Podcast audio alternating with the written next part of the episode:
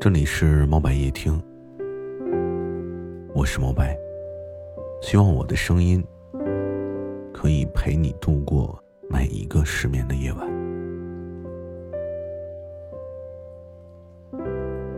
最近在朋友的圈子里看到了一条动态：为什么别人的婚姻都很幸福，而我的却这么不幸？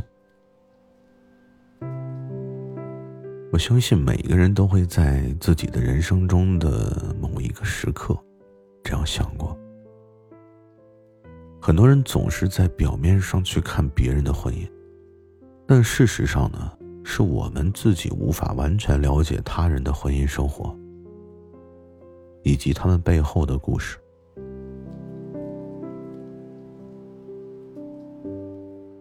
当你看到别人婚姻中的甜蜜和幸福的时候，我们总是会不由自主的对自己的生活和婚姻产生怀疑和不安。我们需要认识到，每个人的生活都是不同的，婚姻也很复杂，但它只是人生中的一部分，绝非是全部。我们需要用一种很开放、包容的心态去对待婚姻。去承认自己的需求和追求，并按照自己的身体和心理的需要，去选择你自己想要的生活。不要总是被束缚，去关注你需要的、你喜欢的、你应该去感激生活的那部分，而不是将你的注意力全部都放在你所认为的缺失或者不完美的地方。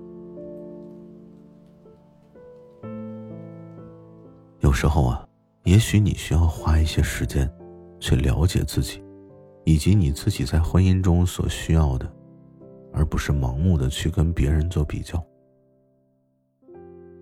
也只有你在认识到自己和别人之间的差异，你才会发现自己独一无二的生活。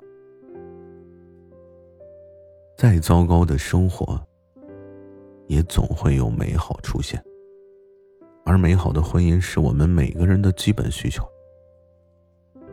所以我们需要和自己相连成一个完整的个体，这样你才能更好的去跟另一个人参与进合适的关系之中。希望你也可以用一种很温柔、很宽容的心态去对待自己的婚姻，去相信未来会更美好。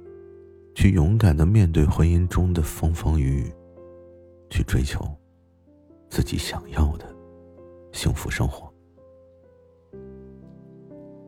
愿我们都可以找到自己所属的生活方式，然后慢慢的开始体验这份新的幸福。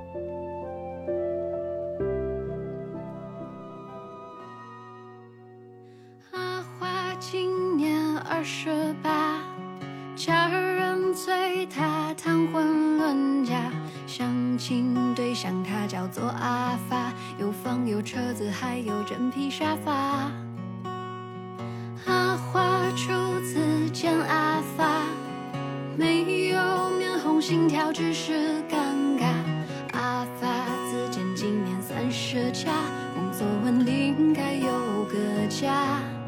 后来故事发也没差，阿花为他穿上了洁白的纱。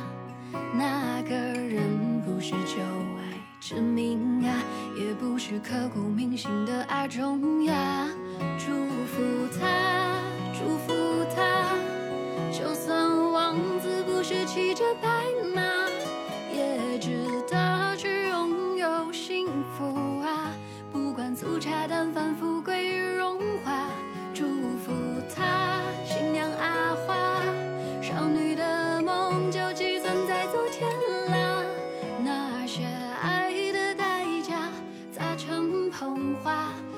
去换个新的他，住新的家。